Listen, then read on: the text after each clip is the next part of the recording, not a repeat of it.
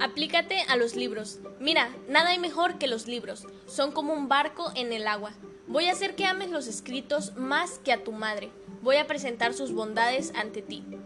La sátira de los oficios. Escriba Duagetti para su hijo Pepi. Hola, ¿cómo estás? Yo soy Jude. Y yo soy Alex. Bienvenido a Maniáticos Intelectuales. En este episodio viajaremos en el tiempo hacia los primeros libros de la historia y sus inventores. Además, hablaremos sobre los primeros géneros literarios que se comercializaron. Todo esto y más a continuación. Gracias por estar aquí. Esperamos que te diviertas. ¿Qué onda, Jude? ¿Qué estás leyendo esta semana? ¿Qué onda, Alex? Estoy leyendo el libro Tres días de crimen de Mary Roberts Reinhardt. Genial, ya leí ese libro y la verdad es que me gustó mucho. ¿Qué te pareció hasta el momento? Pues se me hace muy interesante, me tiene muy intrigada. Ya quiero saber quién cometió el crimen. Bueno, maniático, ya escuchaste, la recomendación de la semana es Tres días de crimen de Mary Roberts Reinhardt, un libro de una colección antigua de cuentos de terror de la editorial Cumbre. También Judy y yo estamos leyendo el libro Pesadillas y Alucinaciones de Stephen King. De igual forma lo recomendamos, aunque la verdad es que todavía no lo terminamos.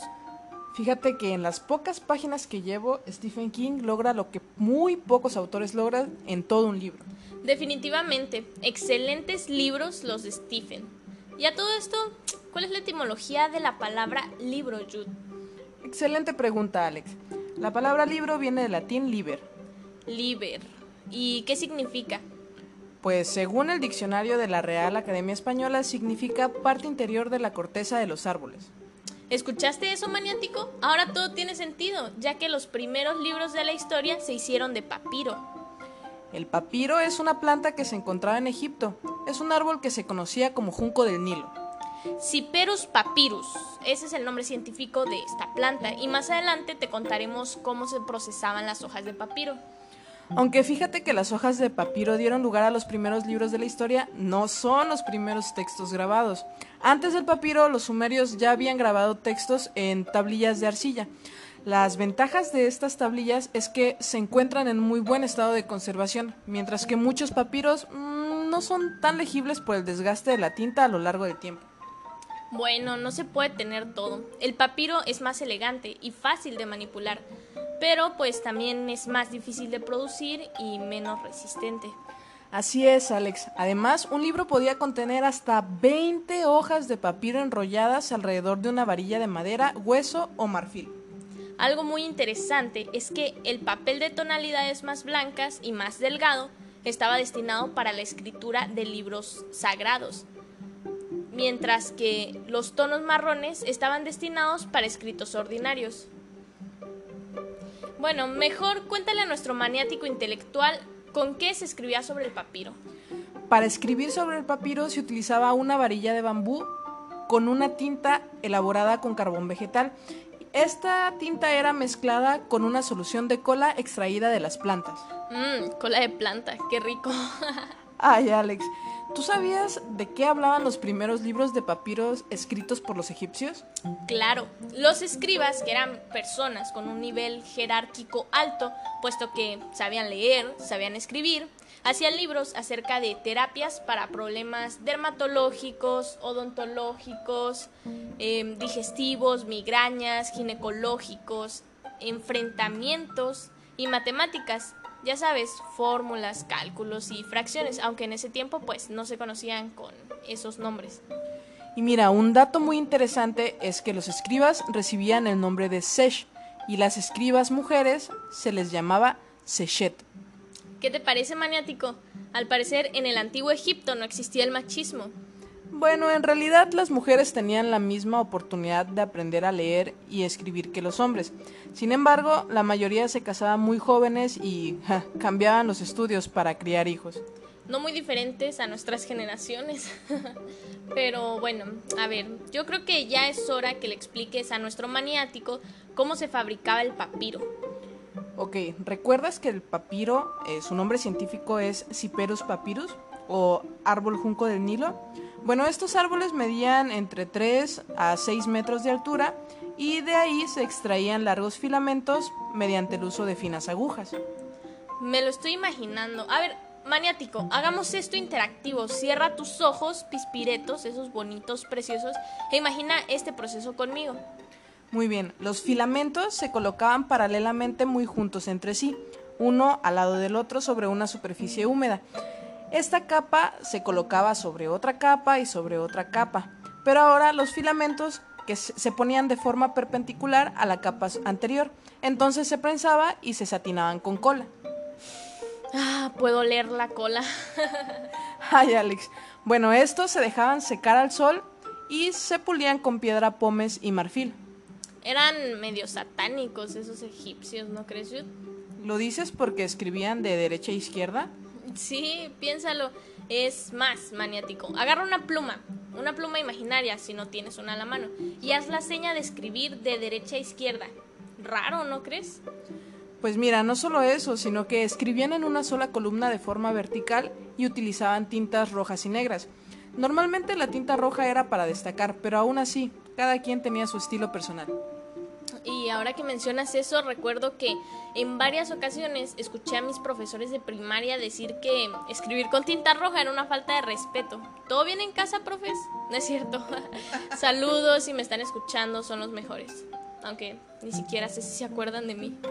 ¿Qué te parece, Alex, si hablamos de los primeros géneros literarios que se inventaron?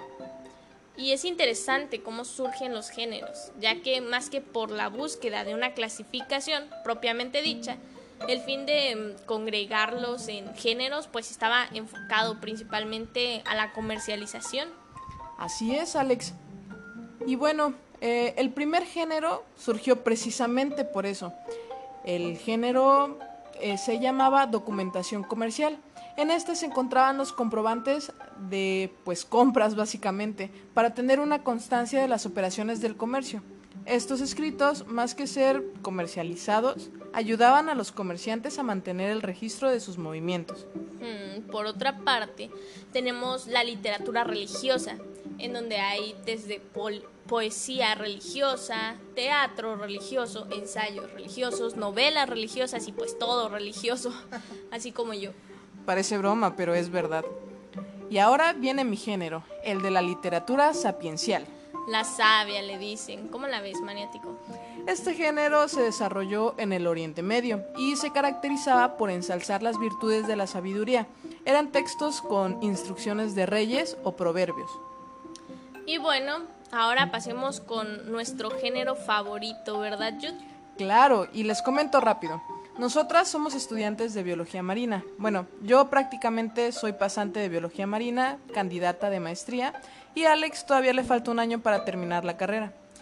Somos científicas, mi querido maniático, y ese es el siguiente género, tratados científicos en el cual pues encontraban acumulaciones de conocimientos y experiencias no teóricos, claro, porque pues en ese tiempo no existía como tal el método científico. Y el último género es la creación literaria, en donde encontramos poesía y ficción. Pues muy interesante todo esto, Yud. Así es. ¿Y tú qué opinas, mi querido maniático? Oye, Yud, estuve pensando y ¿existe algún libro que te gustaría leer, pero que sabes que difícilmente podrías leerlo? Uy, muy buena pregunta, Alex. Pero sí, en este momento se me vienen a la mente al menos tres libros que me gustaría leer, pero la verdad dudo mucho que pueda hacerlo algún día. Genial, también tengo tres que me parece casi imposible el poder leerlos. Quiero aclarar libros en físico el original, porque pues en la actualidad ya se consigue todo pirata. Pero bueno, así no es divertido, ya que estos libros son muy interesantes. A ver, yo comparte con nuestro maniático el primero de tus tres libros. Muy bien, el primer libro del que les voy a hablar es el libro más largo que se ha escrito. Reconocido por el récord Guinness, se llama En Busca de Tiempo Perdido. Es de Marcel Proust y es un libro que cuenta con 3.031 páginas distribuidas en 7 partes en donde se relatan tres historias de amor y celos desde un punto de vista autobiográfico. Qué ironía. En busca de tiempo perdido. ¿De casualidad no es el tiempo invertido en leer las 3031 páginas? es broma, maniático. Mis libros favoritos de hecho son muy extensos. Bueno, bueno, bueno. Uno y uno. Vas. Pues este libro creo que no está en el récord Guinness, pero debería, puesto que es el libro que se ha vendido más caro hasta la fecha y se trata de una copia, o sea, ni siquiera es el original. Y te estoy hablando del Códice Leicester de Leonardo da Vinci, el cual pues se vendió en una subasta al mejor postor que ofreció la cantidad de 30.8 millones de dólares en 1994, que bueno, ajustándolo a la inflación actual y todas esas cosas económicas de las que no vamos a hablar, vendría saliendo en 53.2 millones de dólares. Y pues eso es como más o menos 1.150 millones de pesos. ¿Y quién crees que pagó por eso, mi querido maniático? Así es, tu tío, tu tío Bill Gates. Bueno, ¿y qué tiene este bendito libro? Pues es una compilación de textos y dibujos de Leonardo da Vinci, en donde habla de astronomía, meteorología, cosmología, geología, paleontología, otras guías y pues escritos autobiográficos y relatos de viajes. Y pues sabes, lo peor es que aunque tuviera tu tío de frente y me dijera, Alex, te presto mi libro, no podría leerlo porque está en italiano. Por este motivo es muy poco probable, rozando a lo imposible que yo lo lea. ¿Tu turno, colega? Muy bien, pues del libro más largo del mundo al más caro del mundo, ahora te hablaré del libro más pequeño del mundo, que se llama All King Cole. No manches, Jude, estás miope, por eso es que es casi imposible que lo leas, ¿verdad? Pues mira, mide un milímetro de ancho y un milímetro de largo. Y para ojearlo tienes que utilizar una aguja. Tienes complejo de taxónoma. Te gusta andar viendo miniaturas. no te creas. Claro, taxónoma hasta el hueso. Este es un cuento infantil y de hecho cuesta en Amazon 304 pesos y habla sobre civilizaciones culturales. Mira, ¿sabes qué? Te propongo algo. Si para octubre, que es el mes de tu cumpleaños, Em, tenemos ya más de 5.000 seguidores en Spotify. Te compro ese libro. Órale, va. Ya escuchaste, maniático. Comparte este podcast con tus amigos y ayúdame a leer este libro. El siguiente libro en mi lista se titula Codex Gigas, aunque algunos lo conocen también como la Biblia del Diablo. Y pues es un libro que tiene únicamente 624 páginas y pesa 75 kilogramos, o sea, más de mi propio peso. Es un libro que contiene encantamientos, tratados sobre medicina, listas de personas fallecidas, ¿por qué? No sé, e incluso la imagen del diablo. Espera, ¿la imagen real del diablo? Así es, bueno, supuestamente este libro fue escrito por un monje al cual iban a condenar al emparedamiento. Esto es encerrarlo en un cubículo de cuatro paredes tan pequeño que solo puede mantenerse erguido, en el cual las personas morían lentamente, pasando días de tortura, muriendo de hambre, sed y agotamiento, al no poderse parar ni sentarse por completo. Ok, ok, pero ¿y el libro? Ah, sí, sí, perdón, es que todo esto de las torturas la verdad es que me gusta muchísimo. Bueno, lo siento, el punto es que mm, este monje pidió que le dieran la oportunidad de escribir un libro. Mencionó que pues iba a ser un libro muy importante y que cambiaría el mundo. Entonces, que lo iba a hacer con tal de que le perdonaran la vida. Y pues las personas muy amables le dijeron, va, ponte a escribir, pero tienes un día. Entonces el monje pues hizo lo que cualquier humano normal habría hecho en esa situación e invocó al diablo y pues le pidió su ayuda. Y el diablo, bien considerado, bien buena onda, pues dijo, sí, yo te ayudo, cómo no. Pero a cambio le pidió que le hiciera un dibujo de él para honrarlo, por, pues por el libro. Digo, ¿no? Al menos de autor principal. Y pues bueno, ese libro actualmente está en la Biblioteca Nacional de Suecia, Estocolmo. Pero sabías que en 2015 se subió a la web para que estuviese al alcance de todos, ¿no? Pues sí, pero en la web no pesa 75 kilos y yo quiero la experiencia completa. Bueno, tu turno, Yud. Bueno, pues yo terminaré en grande, literalmente, con el libro más grande del mundo. Bueno, tú quieres el libro más largo, el libro más pequeño y el libro más grande, interesante. Este libro mide 3.20 metros de altura y 4 metros de largo, ya abierto, y se titula Los más selectos del pensamiento universal y pesa 250 kilogramos. Wow, la verdad es que suena genial.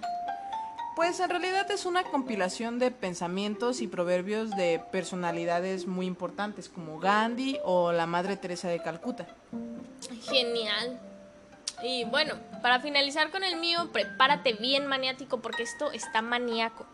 Es un libro forrado con piel humana que se llama Los Destinos del Alma, que fue escrito por Orson Ousey, un libro del siglo XIX. Bueno, yo podré ser la de los libros más largos, más grandes y el más pequeño, pero tú, la satánica Alex, los libros más caros, uno escrito por el diablo y ahora este forrado de piel humana, no manches. Así es, este libro fue forrado por la piel de un cadáver no reclamado, de una mujer con una enfermedad mental que murió de un infarto, así es de que por favor no olviden los cadáveres de sus familias porque no saben qué loco puede estar por ahí forrando libros. Bueno, maniático, esperamos que hayas disfrutado este episodio. El episodio piloto, si te gustó, compártelo con tus amigos y si no, pues compártelo con tus enemigos. El siguiente episodio hablaremos de algunos de los autores más reconocidos mundialmente. Por ejemplo, ¿sabías que el 23 de abril es el Día Internacional del Libro? Este día se propuso porque se conmemora la muerte de dos de los escritores más grandes de la humanidad. Si quieres saber quiénes son, Espera el siguiente episodio. Y recuerda, los libros no son para todos o más bien, no todos son para los libros. Esto fue Maniáticos Intelectuales, Cambio y Fuera.